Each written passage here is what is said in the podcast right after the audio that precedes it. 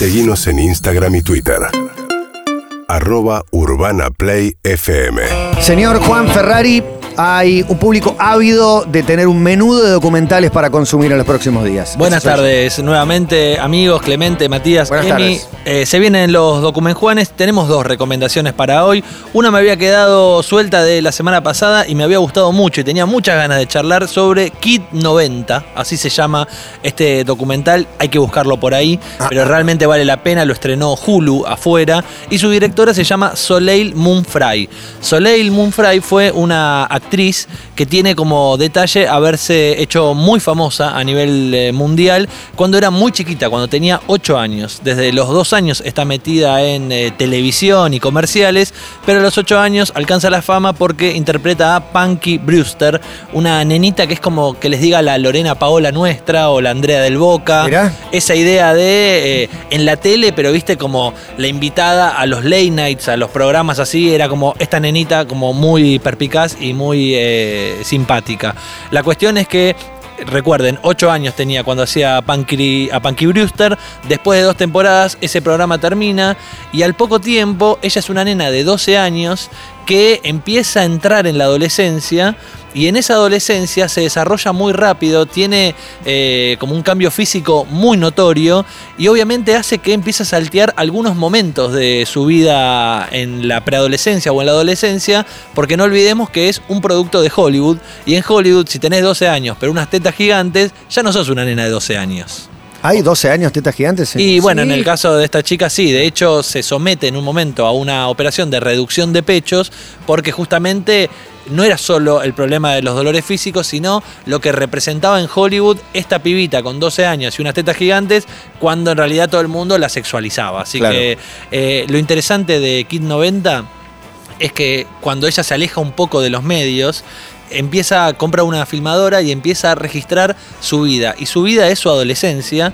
Y la película se convierte en lo que se conoce como el género coming of age, o esta idea de eh, crecer y convertirse a la vida adulta. Y con todo ese registro es un coming of age documental, porque lo que ella hace hoy con unos cuarenta y pico de años es abrir esos tesoros, esos registros que filmó durante unos cuantos años, que son el recorte de su adolescencia, y empezar a ver un montón de recuerdos que tenía y otros que se los había construido desde otro lugar. Entonces en esos recuerdos aparecen un montón de amigos adolescentes en Hollywood, también famosos, entre ellos por ejemplo Leonardo DiCaprio o Stephen Dorff o no sé, mil actores que nosotros vimos en la tele y en las Claro. películas de los 90 y que fueron sus amigos de crecimiento, de, de adolescencia y cómo entre ellos compartían muchísima soledad, aunque estuviesen juntos, estaban muy solos, tenían muchísima angustia, muchísima tristeza, muchísimas ideas que en algunos casos, en algunas personas muy cercanas a Soleil, esta chica, terminaron en el suicidio y todo ese recuerdo, todo ese material lo lleva a como reconstruir su adolescencia y la verdad que Kid 90 es una joya. Mirá vos. Está buenísimo. Hay que buscarlo por ahí, ¿no? Sí, exactamente, pero se encuentra, se encuentra fácil y la tiene a Soleil Moonfry eh, como una mujer ahora ya constituida, una mujer establecida, con su familia, pero con una adolescencia entre Los Ángeles y Nueva York que tiene un montón de historias para contar. Ella cuenta su eh, primera relación sexual que es con Charlie Sheen. Charlie Sheen tenía 29 años cuando ella tenía 18. ¿Cuántos tenía él? Ella, él tenía 21. 29. Ah, ve- 29. Él tenía 29, ella 18, es una relación consentida, pero también ella fue pareja del cantante de House of Pain, de- del rapero. De Everlast. Eh, o del otro.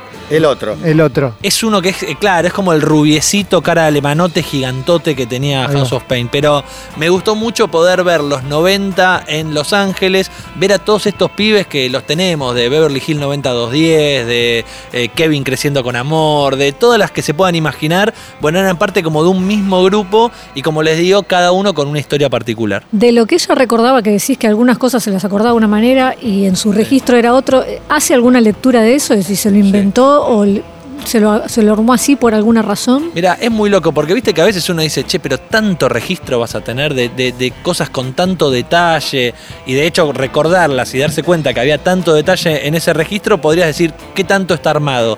Pero la realidad es que, por ejemplo, ella fue víctima de un abuso sexual. Y tiene el registro en audio de mensajes que se mandó con una amiga diciéndole, che, ¿qué pasó ayer en la fiesta? Porque yo me acuerdo que estaba tomando ginger ale y en un momento no me acuerdo nada. Entonces también está eso. Después fue criticada la, la directora y protagonista del documental porque no da los nombres de esas personas. Entonces ahí como que la historia parecería que le falta algunos datos. ¿Y por qué no los da? ¿Porque no se acuerda del todo quién fue? No, no, sí lo recuerda, pero cree que va por dos caminos distintos. Su historia y su recuerdo de eso, de hacer una denuncia concreta en esa situación. No me parece mal tampoco la postura. Lo que pasa es que está bueno como, como una postura diferente a la que se suele ver en Hollywood, Claro, que es este, claro. te cuento y fue tal cosa y tal otra. Quizás ella lo.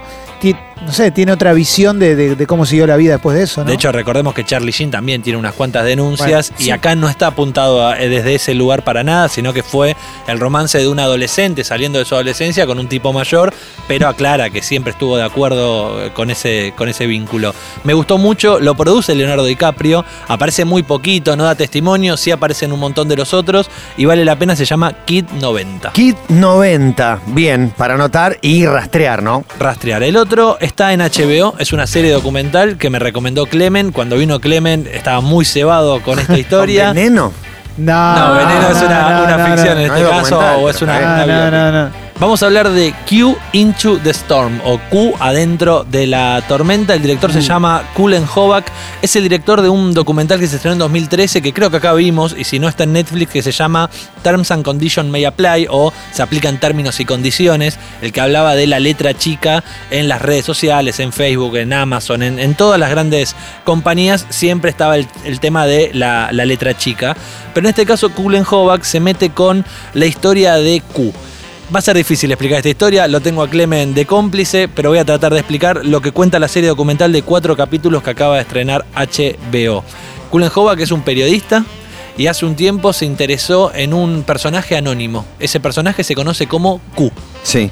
En el año 2018 aparece el primer eh, mensaje en una... Recuerdan que en internet, además de ver muchísimos sitios de muchísimas cosas, hay algo antiquísimo que llaman los foros. Sí, claro. Estos boards donde la gente opinaba y dejaba y armaba hilos sobre eso. Bueno, en uno de esos foros aparece este personaje anónimo llamado Q y lo que se empieza a interpretar a partir de los mensajes de Q es que se trata de alguien que tiene cercanía, ¿entendés? Con el gobierno, con el Estado y que tiene datos y que podría venir o de un de un militar, ¿entendés? O de alguien cercano que tenga secretos del Estado. Claro, O sea, información. Estados Unidos. en Estados Unidos, claramente. Entonces empieza a dejar unos mensajes y a partir de esos mensajes se empieza a construir una, una historia atrás de Q, de este personaje anónimo. La cuestión es que empiezan mensajes y después lo que empieza a transmitir Q a partir de sus comentarios en foros son teorías conspirativas. Eh, para- Pre- prende mucho eso. te freno ahí. Eh, Hay una parte que está, está- está bueno destacar, que Vamos. es que el, el mundo que lo empieza a seguir es Quanon, que es lo que, lo que termina desembocando en la toma del Capitolio. Exacto. Y a partir de ahí hace como todo el recorrido para atrás de dónde viene y arranca con Q y en esos foros que son 4chan y 8chan, que son unos foros que se fueron poniendo cada vez más oscuros, que al principio eran como un lugar, si querés, más nerdo y terminan siendo lugares donde eh, germinan las nuevas los nuevos idearios de ultraderecha. Expliquemos eso. 4chan y 8chan fueron estos eh, foros en internet que en algún momento lo que permite la serie documental es debatir sobre la expresión, eh, sobre la libertad de expresión en internet.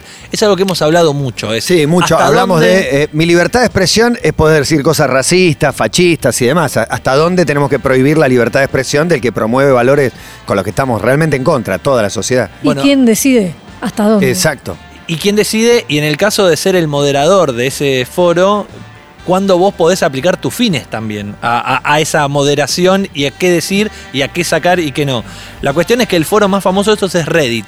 Reddit en su momento eliminó a los posteos de, de Q y no permitió. Y a partir de ahí obviamente creció eh, este personaje anónimo donde este director, Kulen Claro. Hovak, está casi obsesionado en este laburo detectivesco que es averiguar quién es. Pero qué dilema esto. Si lo prohibís, lo haces grande, si lo dejás también. Sí. ¿Cómo, cómo se combate algo así? La cuestión es que en un momento eh, Q estaba en 4chan, este otro foro, y después se trasladó a 8chan. Y ahí acá es donde el director dice, bueno, la primera manera de ir a buscar a este tipo es llegando a los creadores de este foro y ver qué vínculo tienen, porque ya estábamos hablando de un foro que permitía el ingreso de cuentas anónimas, pero tenía que establecer algún tipo de vínculo, ¿entendés? Con, con ciertos datos como para poder postear estos comentarios. Entonces llega a Filipinas.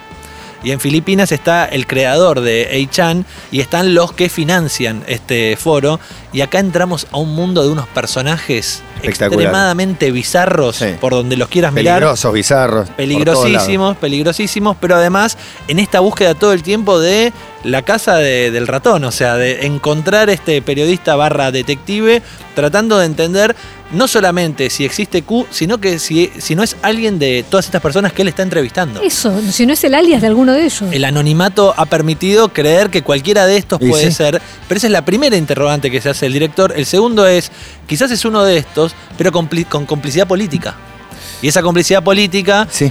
está cerca Bueno. de, el, de, o por lo menos de el grupo de asesores o miembros del gobierno Alguien- de Donald Trump. Alguien cercano a Trump tiene que haber. Ah, pa- ah, Inevitablemente. Para mí, para mí lo que, lo que termina sucediendo, esto es un tema que a mí me reapasiona, es que alguien del equipo de Trump en algún momento se hace eco de lo que estaba generando todo este movimiento QAnon y empiezan a especular con eso desde sus propias redes sociales, porque los mensajes de Q son mensajes lo suficientemente amplios como para que después pueda decir, vieron que yo lo anticipé Claro. con cualquier cosa. Hay una parte, una que, que para mí es clave, que es lo del Pizzagate, Exacto, bueno. que para mí es como la- el primer gran llamado de atención de todo esto. No sé si recuerdan que en un momento eh, Wikileaks filtra unos mails del asesor de Hillary Clinton. Sí. Eh, en esos mails aparece mucho la palabra pizza. El tipo como que pedía una pizza, no sé qué. La Sí. teoría conspirativa alrededor de eso, Sí. que se denominó como Pizzagate, era que este tipo hablaba en clave para lo que ellos argumentan que es el abuso de niños eh, por parte de Hillary Clinton y su séquito en el sótano que queda en una pizzería en Washington. Entonces, esta teoría empezó a escalar dentro del foro y lo que llevó es que a gente se presente en la pizzería, algunos para hacer un Facebook Live y chequear a ver qué onda, y otro fue con un arma y entró con la escopeta al grito de quiero salvar a los chicos.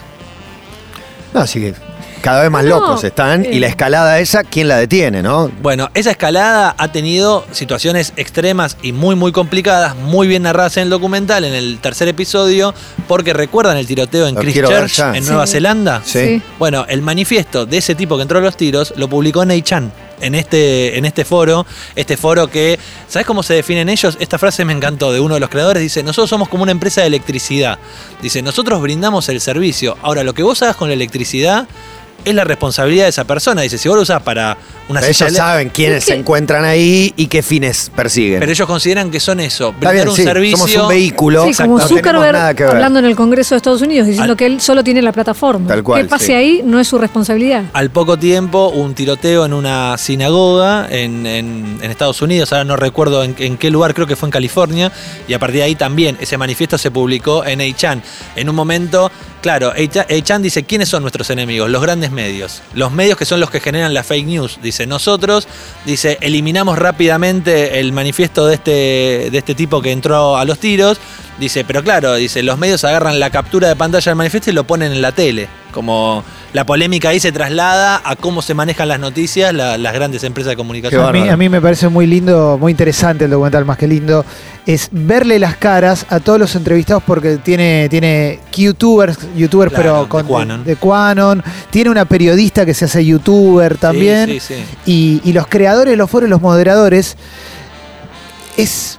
Está son claro para dónde juegan. Son como te los imaginás, ¿no? Claro. Hay uno que es el de A-Chan, es fascinante, que es el, el que eh, es el que está motorizado, no sé cómo decirlo. Tiene, es como un Es, es- es- es un, un pibe, no sé cuántos años tiene, que es discapacitado desde nacimiento. pero tipo de 40 centímetros. Claro, Claro. está en una silla. Está en una silla de ruedas, él vivía en Estados Unidos y en algún momento otro norteamericano, pero con residencia en Filipinas, lo invita a que se vaya a vivir a Filipinas y le financia a Ichan, que era algo que él no podía sostener.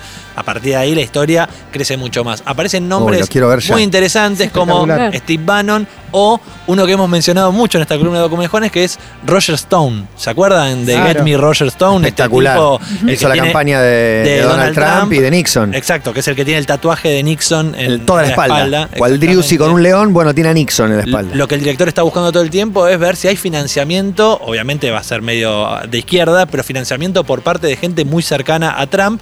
Y después es una locura y hasta te da un toque de angustia grosa eh, ver cómo la gente dice, mira, Trump acaba de decir esto y lo había dicho Q, ¿viste? Vos decís, quizás no, ¿viste? Quizás lo que posteó anónimamente. Es que no tiene límite la Se paranoia. llaman drops, esto- estos mensajes que iba soltando. Va ahora dando. Sí. Claro, pero Botas. automáticamente la gente arma su, construye su película y te dice, y esto tiene que ver con lo que dijo Q hace dos meses.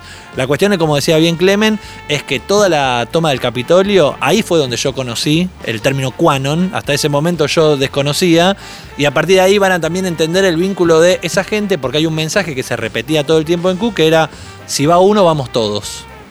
Y esa idea es re peligrosa también de... Uno, o- vamos todos, Que ¿viste? la sacan de una película que, Sí, que- de una película de un medio falopa. berreta, un. VHS, sí, re berreta. Y la palabra de Trump, eh, 40 minutos antes de la toma del Capitolio, que hace eso, una, una convocatoria en realidad que es eh, un- una especie de no nos van a doblegar, estas cosas tan muy ambiguas Claro. y tan calculadas. Sí, tomemos la ca- hagamos, respondámosle a los que quieren vernos doblegados. Con eso puede ser el mensaje clave para. Adelante, muchachos. Eh, muchos usuarios de estas redes se llaman Red Pill. ¿Por qué se llaman píldora roja? ¿Recuerdan la premisa de Matrix, donde el Azul personaje de Lawrence Sí. Fishburne, Morfeo, le ofrece dos pastillas a, a Neo y le dice, en una tenés la posibilidad de conocer la verdadera realidad, en la otra vivir en este mundo de eh, fantasía que se construyó alrededor tuyo? Esta gente cree que lo que suelta Q es la verdadera historia, que no le importa ver las noticias en los medios y eso, porque lo que realmente se está diciendo la posta está en estos mensajes, en estos foros. ¿Cómo se llama y dónde verlo? Se llama Q dentro de la tormenta o Q into the storm. Viene a partir de eh, un juego de palabras porque hay un libro sobre la historia de Q que se llama Before the Storm o Antes de la, de la tormenta. Eh, está para ver en HBO. Es una serie documental de cuatro capítulos de una hora. Cuatro de una hora. Uy, larguirucho, pero Sí, le voy a meter, no. le voy a Y si- meter. y si no, le- apasionante. Son esos para No. mí que si me decís que son 10 de una hora, una vez que voy por el segundo los veo los Voy a, 10. meter, Sí. voy a meter una crítica y un consejo. La crítica es, en un momento se zarpa de nombres. Y sobre, Mucha todo, data. Y, sobre todo, y sobre todo de nombres en alias. Entonces en un momento decís, uh, arroba cuánto, yo ya no sé de quién me estás hablando, porque claro, Difícil son, seguirlo. son todos personajes que tienen nicknames, que no tienen nombre real o la mayoría. La otra es un consejo, no la vean de noche, medio con ganas de irse a dormir. Cansadito no va. Véanla con, véanla con atención porque lo que está contando y cómo viaja de Filipinas a Sudáfrica, de Sudáfrica a Estados Unidos, vale la pena ir siguiéndolo. Yo les taladro mucho a ustedes con el libro La rebeldía se volvió de derecha de Pablo Stefanoni, pero Sí. la verdad es que es un muy buen complemento a este documental porque tiene ese glosario de Red Pill, además, y todas esas cuestiones la píldora roja, y, tiene como una historia bien profunda de cómo surgen estos, estos movimientos, sobre todo también eh, pensando en esto, las teorías conspirativas, porque eh, yo recordaba que Bolsonaro eh, trabajaba con un filósofo, que no es filósofo, se dice filósofo, que se llama Olavo de Carvalho, que es un tipo que es muy adepto a las teorías conspirativas, por ejemplo, con respecto al aborto, que hay gaseosas que están hechas con hueso de bebé, como locuras totales, pero hay un montón de gente que está dispuesta a Claro. creerla y Y ni hablar si el que lo dice tiene cierta autoridad. sí. No, Eso amplifica, sí. por supuesto, la, la locura de la conspiranoia. Y algo que muestra muy bien este, esta serie documental es el negocio atrás de la conspiranoia, porque de un dato que suelta alguien y otro que lo modera, aparece gente que, por ejemplo, conduce noticieros armado a partir de las teorías conspirativas. Entonces desarrolla noticieros en internet, no digo, como programas de periodísticos en, en YouTube, donde vos decís, ah, bueno, ¿con qué lo armaron? Y lo armaron con las 10 teorías conspirativas que subió Alguno en internet y ellos te la agregan con una imagen. No, y funciona, saben la manera de que- hacer que, de que le llegue. Eh, he visto a, a mis niños alguna vez viendo como, no, pero mirá, y, y todos son teorías conspirativas que muy bien contadas, con un tono lúgubre, una música de suspenso. Es fácil entrar, sobre todo cuando sos chico. Se apuntan a un público joven y, y embocan. Bueno, no- es, eh, digamos, por puro gusto que los grandes medios, sobre todo eh, recomiendo AFP, tiene un servicio de chequeo, solo de chequeo de datos, y te enseñan a ver eh, que ves en Google y decís, bueno, esta, eh, esta foto está trucada, es... Todos esos servicios nacieron a la sombra de todas estas cosas, de decir, bueno, ¿cómo desarmo una noticia falsa? Pero a la vez, este tipo de, de discursos saben perfectamente cómo funciona y es esto, bueno, yo lo saqué eh, apenas me di cuenta que era falso. El daño ya está hecho y lo sabes perfectamente. Y es irreparable Totalmente. en algún sentido. Es irreparable. Nadie llega a El la alcance que tiene no llega nunca. Bueno, pero hay que ser sinceros con algo, las teorías conspirativas están buenísimas. Lo que pasa es que cuando nosotros éramos chicos, ponele, o hace unos años, una teoría conspirativa nacía y moría en el boca en boca o en un medio impreso y no tenía... No, Hoy tiene un alcance Eh, eh, ilimitado. esta Claro. conspiración- Sí, hoy termina en lo, del- en lo del Capitolio, hoy Sí. ese es el problema. En, una masacre, en una matanza, termina en algo más grave. Es el tema de eh, el discurso anti-legalización de aborto, de que los maquillajes están hechos con eh, placenta y con bebés, con fetos de be- eh, Sí. niños que no nacieron. Así, esa es la plataforma contra el aborto legal. Y, y además tenés, eh, estamos en una era de manifiestos largos y, y- y que todo se convierte en verbo. Esto que decía Juan de el de Christchurch, el tipo que transmitió por Facebook Live la masacre con Sí. su manifiesto. Tremendas esas imágenes. Hay otro que se llama, se llama Breivik, si mal no recuerdo, es un noruego que también entró y mató a no sé Sí, cuánta en un camping gente. o algo así. Sí, que el tipo tiene un manifiesto de 1500 páginas y estuvo también publicado en esos foros y, y su apellido se convirtió en también un verbo, es cuando te radicalizás o estás dispuesto a tomar una, Eh. una acción, te estás breiviqueando, es una cosa así, el apellido era más o menos así, ¿Sabés ahora quién no lo, recuerdo bien. quién lo trata muy bien en la ficción, cultura pop? The Voice, la serie de Amazon. Excelente. Tiene un capítulo muy interesante sobre gente que está machacada todo el tiempo con esta data en internet y esas teorías y termina mal. Repaso, Kid 90 de Soleil Moonfry, vale la pena que lo busquen por ahí. Y Q Into the Storm, la serie documental de HBO. Agrego una bobada de actualidad sobre esto último, que es eh, sigan de cerca si pueden lo que pasa con los que entraron al Capitolio, que están presos ahora, Sí. y qué situación están y cómo están pidiendo volver a sus casas y cambio de eh, cárcel, porque en el caso del líder, el hombre de los cuernos que Sí, vimos, Samiro Cuey. mm, estaba disconforme con el menú. Cada vez quiere comida orgánica. Exacto. Sí. Bueno, vuelvo al libro que, que había recomendado. La verdad están tan mezclados algunas de las, de las proclamas políticamente divinas y, y aceptadas por todos con una radicalización de un Sí. discurso mega violento. Sí, es súper interesante y el- en el libro que yo recomiendo también eh, va hacia atrás y ves los orígenes de todo Claro. eso en el siglo XX y demás y está buenísimo también entender de dónde vienen y hacia dónde pueden ir. UrbanaPlayFM.com